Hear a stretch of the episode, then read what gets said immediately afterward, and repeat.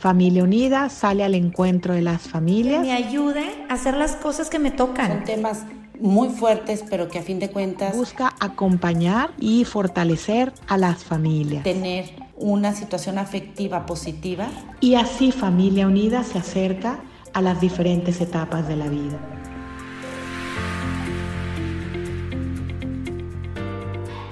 Bienvenidos a este nuevo podcast de Acompañándote en tu vida de familia unida. Muchísimas gracias por la invitación. Yo soy Rebeca Barba, soy consagrada del Reino Christi, certificada en Teología del Cuerpo, vivo aquí en Monterrey y dedico parte de mi tiempo a la promoción de la Teología del Cuerpo en español y parte suma mi esfuerzo con el de Familia Unida Internacional para proveer los medios que fortalezcan el matrimonio y la familia. Mi tema de hoy va a ser el tema de San José como padre y padre de la acogida y lo veremos cómo desde la teología del cuerpo él desarrolla el significado filial, nupcial y paternal de su cuerpo como en una cascada.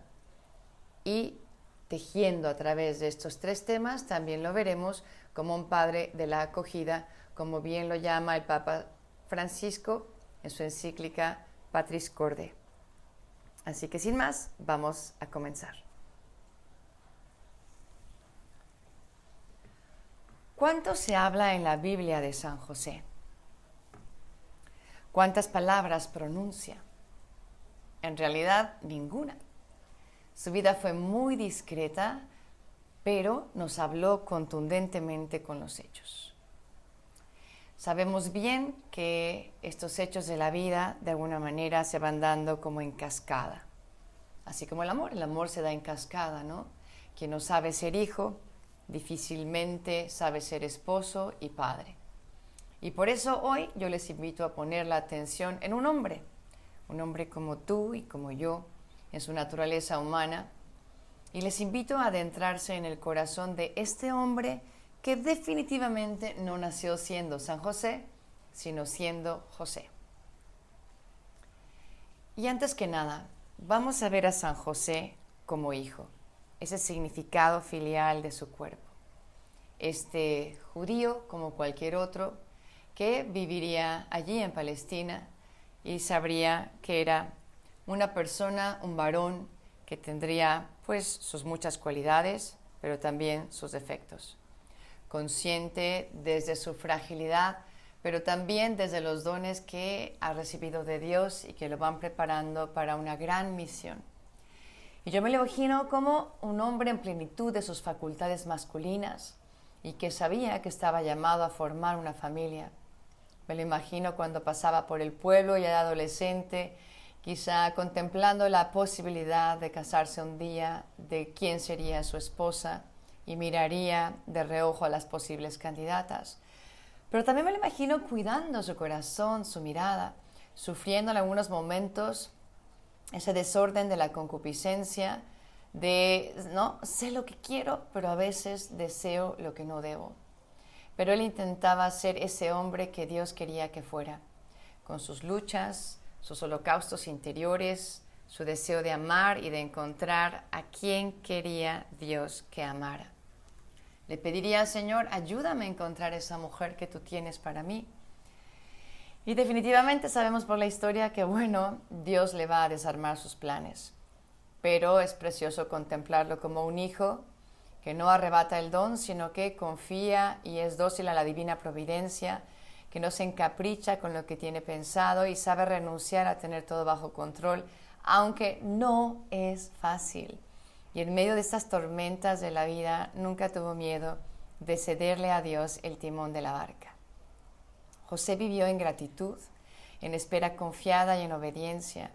Veía a Dios como un Padre amoroso y por eso supo someterse y esperar ese momento. Y supo aquí como hijo acoger y abrazar la realidad tal y como viene. Como decimos muchos, había que florecer donde Dios lo había plantado. Y Él sabe reconfigurar sus planes para acogerlos de Dios sin tenerlo todo claro y controlado. Y camina según la luz que Dios le da y Él se revela, Él, ese Dios se va revelando en la medida en que José va acogiendo. Se trata de confiar y miren que le tocó confiar mucho, ¿no? Cuántas cosas le pidió Dios que eran un poco ilógicas o, con unos tiempos un poco apresurados y de tensión, ¿no? De levántate, toma la familia, vete, ¿no? sufre esa persecución de Herodes y también ahí él sabe confiar y acoger lo que Dios le está pidiendo. Tanto es así que luego se convierte en modelo y patrono de los migrantes y refugiados de toda la historia acepta lo que no puede cambiar y cambia lo que sabe que debe lo que no debe aceptar. Acepta lo que no puede cambiar y también cambia lo que no debe aceptar. Porque sabe que la victoria es de este Dios que le ama y que es su Padre, que Él reina y que a Él solo le toca acoger con confianza y sabiduría, que acepta, que abraza, metiendo también el corazón y que le sabe ofrecer a Dios. El Papa Francisco dice en la encíclica Padres Corde, muchas veces ocurren hechos en nuestra vida cuyo significado no entendemos. Nuestra primera reacción es a menudo de decepción y rebelión. José deja de lado sus razonamientos para dar paso a lo que acontece y por más misterioso que le parezca, lo acoge, asume la responsabilidad y se reconcilia con su propia historia cuánto que aprender, ¿no? Cuánto que preguntarnos si realmente nosotros hacemos espacio para lo que no hemos escogido. Si nosotros sabemos acoger la vida de esta manera, con ese corazón filial, como ese hijo que sabe esperar y que no arrebata lo que quiere o su capricho le dicta, sino que sabe con docilidad acoger este significado oculto de lo que sucede sabiendo que detrás hay un Padre amoroso. Segundo, veamos este significado esponsal o nupcial de José.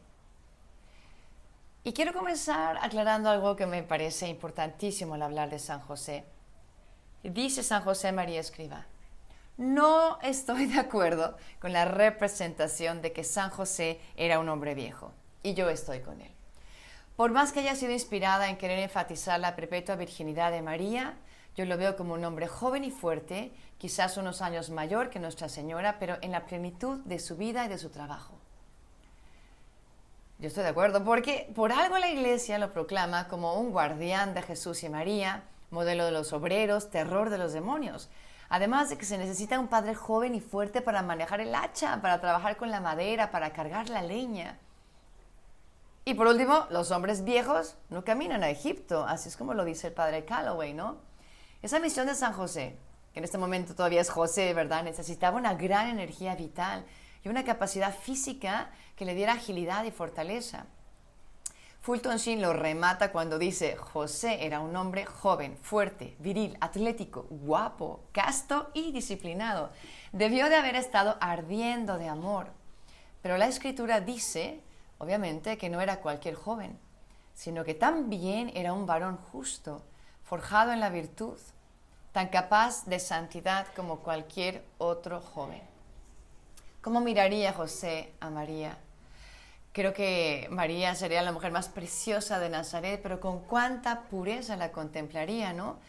La vería como una hermana y también tendría esa reverencia reconociendo en ella a una hija de Dios. María necesitaba a José para cumplir su misión y sabía que estaba segura con la virilidad de San José. Me lo imagino viendo por primera vez a María, vaya flechazo, y fue capaz de mirar más allá de la belleza física que seguramente ella tenía y descubriría esa alma pura a través de su mirada, su sonrisa y sus gestos y poco a poco se iría enamorando rectamente de ella. Seguramente cada noche examinaría sus sentimientos, que él tenía lo que Dios quería por el bien de ella y no de él. Me lo imagino discerniendo a cada paso hasta que fue llegando el momento del desposorio. Y bueno, sabemos muy bien, ¿verdad?, que lo más seguro es que él no supiera nada del anuncio del ángel a María. Lo podemos imaginar en esta calidad de, esposo ya desposado, ¿no? Como el rito judío, que, había cosas que no entendía, ¿no? Y cuando finalmente María regresa de ver a su prima y se da cuenta que está embarazada, ¿cómo decide repudiarla en secreto? Imaginemos el dolor que José llevaría dentro de saber que ese niño no era suyo, pero al mismo tiempo no sabe qué pudo haber pasado, estaría totalmente confundido porque vería a María y sabe que ella no es capaz de ser infiel y no le quiere hacer daño, pero entonces por el bien de ella, él, es el que se va.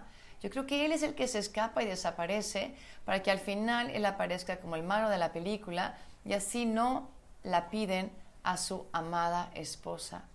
La quiere, no entiende lo que está pasando, se le parte el corazón, pero acepta esa voluntad, voluntad de Dios y decide repudiarla en secreto.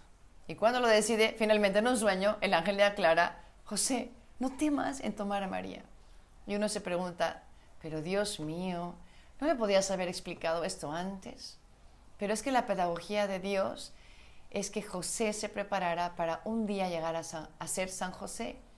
Y por eso estas pruebas y por eso ese alargar, ese extender la fe que ya tenía. Y vemos inmediatamente su obediencia, ¿no? Como después del sueño se levanta, la acepta como esposa y no necesita más explicaciones. Por encima de lo que quiere es lo que quiere Dios. Y este hombre que antes había deseado formar una familia entregándose en cuerpo y alma a una mujer, de repente se da cuenta que no va a ser exactamente como lo había planeado y se plantea amar a María no como él quería amarla, sino como ella necesitaba ser amada. Eso lo aprendí del padre Javier em, de Tijuana, no recuerdo bien cómo se apellida él, pero de una charla donde a mí esta frase se me quedó clavadísima. Este San José que supo amar a María como ella necesitaba ser amada. Y dice el Papa Francisco en la encíclica, José acoge a María sin poner condiciones previas.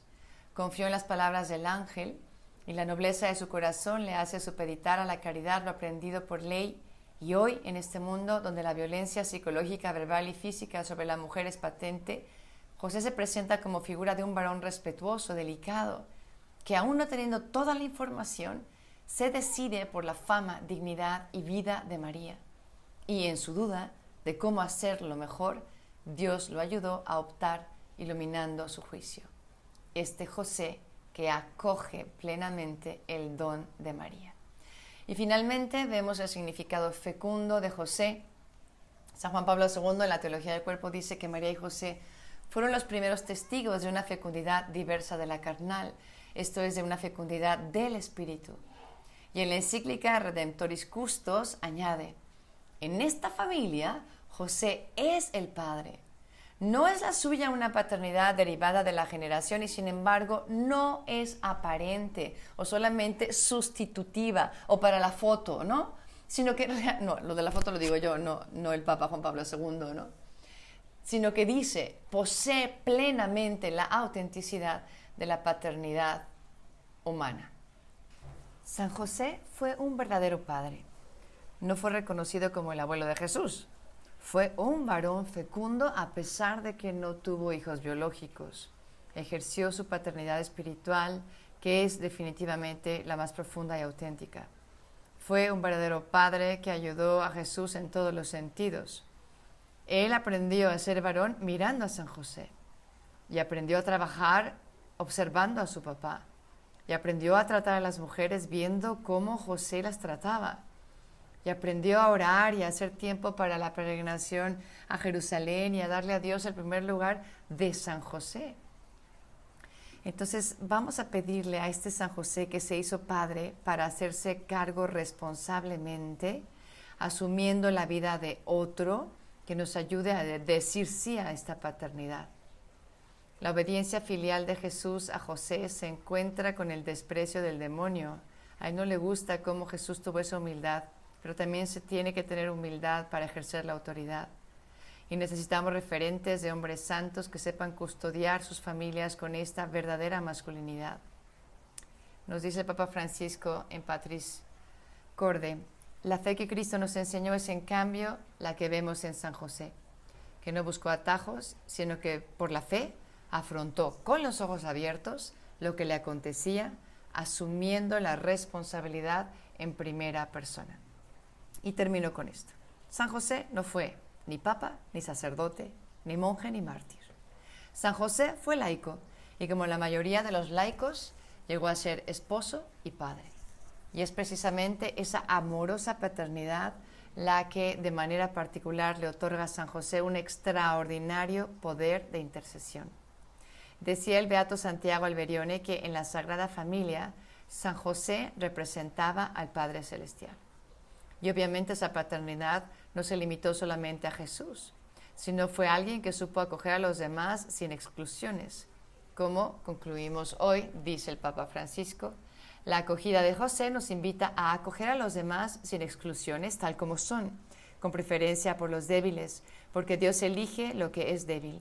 Es padre de los huérfanos y defensor de las viudas, y nos ordena amar al extranjero. Deseo imaginar que Jesús tomó de las actitudes de José el ejemplo para la parábola del Hijo Pródigo y el Padre Misericordioso. Dios quiere que se conozca y se imite en el mundo la paternidad de San José. Toda paternidad tiene poder de combatir el mal, pues participa de la misma paternidad de Dios. Esto es todo por ahora. Muchísimas gracias por esta oportunidad. Que tengan un lindo día.